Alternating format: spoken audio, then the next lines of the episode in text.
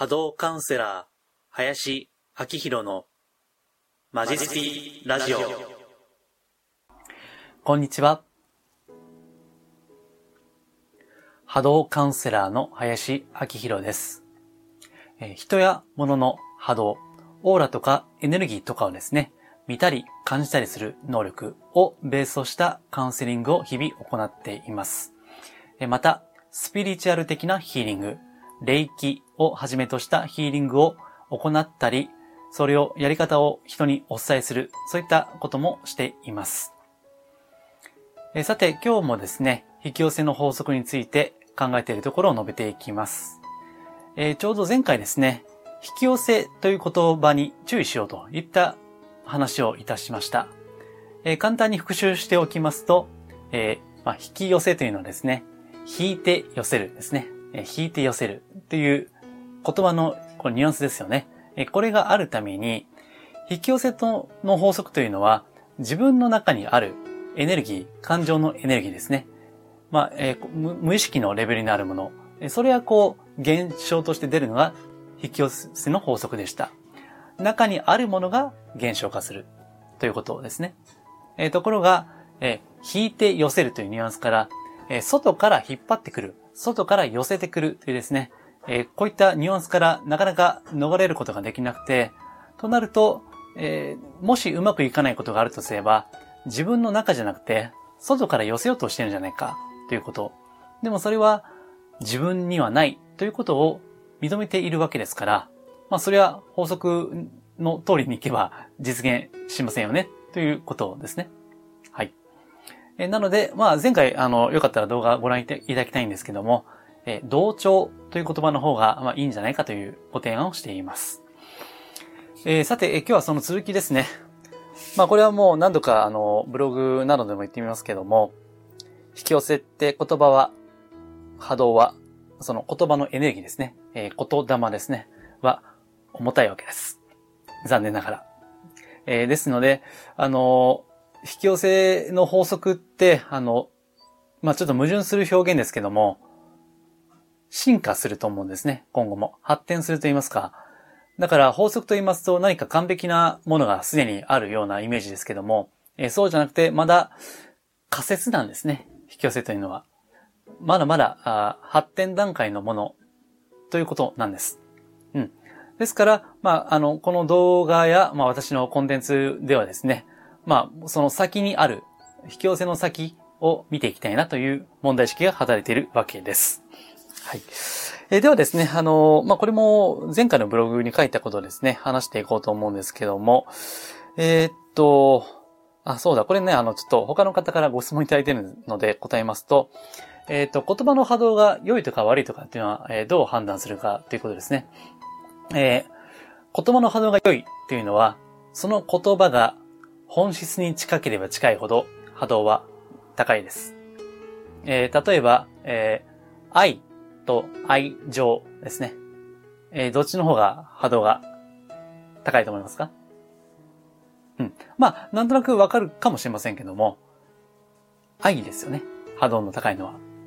えー、これが情、愛情とついた瞬間にですね、まあ、あのー、これはもうね、日々いろんなニュースがあるので、えー、まあ、ご想像つくと思いますけども、まあ、いろんな人間関係のですね、え愛情、もしくは愛憎ですね。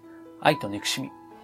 これがこう、愛情という言葉には、まあ、含まれていますから、やっぱり、え愛よりも、え愛情の方はですね、ちょっと波動が、まあ、うん、まあ、濁っちゃうわけですよね。はい。で、本質に近いものほど言葉の波動は良いということです。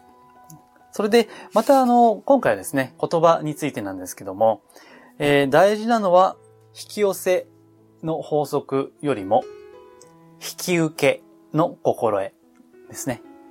引き寄せよりも、引き受けというですね、えー、こっちの方が大事です。これはもう、あの、波動で見てもそうですね。えー、引き寄せは、残念ながら波動はあんまり良くないんですが、引き受けとなるとですね、まあこれはなかなかの波動、いい波動をしてますね。うん。まあそれはどうしてかっていうことなんですけども、あの時々カウンセリングでこういったご相談があるんですね。まあ、なかなか引き寄せの法則をやってるんだけども、うまくいきませんと。えー、これはどういうことだろうと。一生懸命やってんのになんか理不尽だとかね。なんか、本当はこれ引き寄せってダメなんじゃないかとかね。えー、そういった、あの、お声があるんですよ。うん、ところがですね、まず、あの、根本的に認識を改めたい、改めないといけないことがあって、え私たちはすでに引き寄せてるんですよね。うん。引き寄せができないんじゃなくて、私たちは誰でも引き寄せているわけです。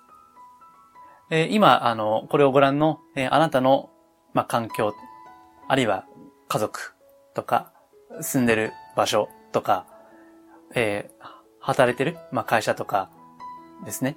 そういった、え、あなたを取り巻いてる環境ですね。え、これは、あの、もうすでにあなた自身が引き寄せているんですよね。すでに。まあもちろんそれが、あの、望んだものかどうかは別として、すでに引き寄せているわけです。うん。だから、あの、そういった意味ではですね、引き寄せの才能は誰にでもあるんですよね。うん。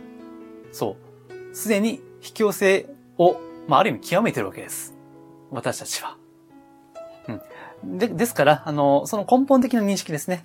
私たちは引き寄せができるんだというふうにまず改める必要があるわけです。えー、ところがですね、まあ、あの、こういうとですね、もちろん、まあ、こういった声があるでしょうけども、いや、そのね、現実が不本意だから、引き寄せてるものが、あの、気に食わない。あるいは望んでるものが引き寄せられないから、ね、そうやって引き寄せの法則を勉強してんだよというお声は、まあ、当然あろうかと思うんですね。そう。うん、ただですね、あの、まあ、さっきお伝えした引き受けということですね。うん。これがすごい大事なのは、まず、この環境、自分の、ま、取り巻く環境ですね。えー、それは自分が引き寄せているということを受け入れることですね。これがすごく大事です。これが引き受けということですね。そう。つまり、うん、なんか、なんだろう、不幸があって、なんか運命のいたずらかなんかで、今のその、まあ気に食わない環境があるとすれば、それがあるんじゃなくて、全部あなたがある意味ではですよ。ある意味では望んで引き寄せているわけですね。うん。まあこう言うとですね、あのー、ちょっと、まあ過去のカウンセリングでですね、まあ、非常に厳しい場面があって、例えば、そうですね、ちょっと親子関係が非常に激しい葛藤がある方ですとか、まあ大病、大きな病をですね、えー、戦っていらっしゃる方とかですね。じゃあ、そんな、あの、自分としては意に沿わないことも、こんな不幸も私が引き寄せたのかというふうに、あの、思う方もいらっしゃるかもしれないんですね。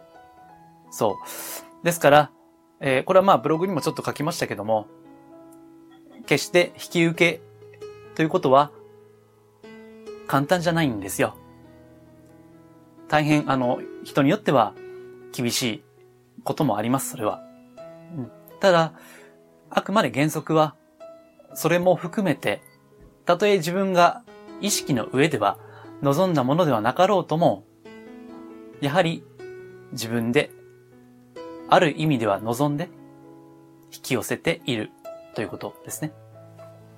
まあ、非常にあの、難しいんですよ、正直。ところが、なんとかそれを、あ、なんだ、あの、自分の意識にはないかもしれないけども、自分でやった覚えないんだけども、この環境は自分が望んで引き寄せたんだというふうに思うことができれば、非常にですね、あの、なんて言うんでしょう。まあ、波動、その方の波動、オーラですね。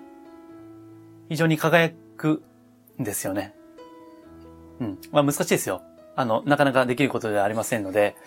ですから、まあ、過去のお客さんでもですね、えー、カウンセリングを何度も何度も受けていただいて、ちょっとずつですね、そういった引き受けができるようになってくるという方もおられました。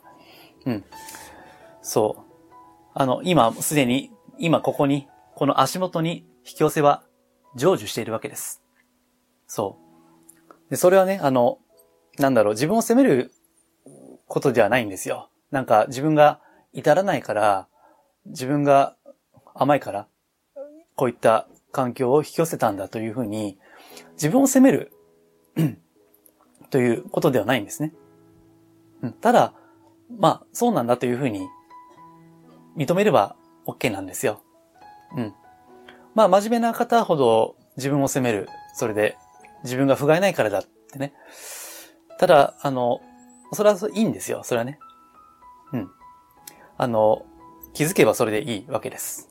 そう。ですからね、まあなかなか自己批判っていうのも、うん、引き受けの、まあ関門ですよね。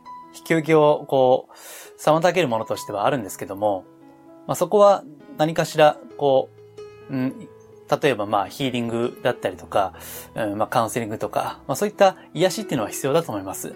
うん。人によってはかなりの癒し、まああの体だけに限らず心の癒しが必要な方もいらっしゃるかと思いますが、えー、それがもしできれば、えー、つまり今自分が引き寄せてるということを認めるわけですから、もし引き寄せにこう、なんていうの、レベルがあるとすれば、ね、レベルはすごい上がるんですよ。引き受けができればですね。うん。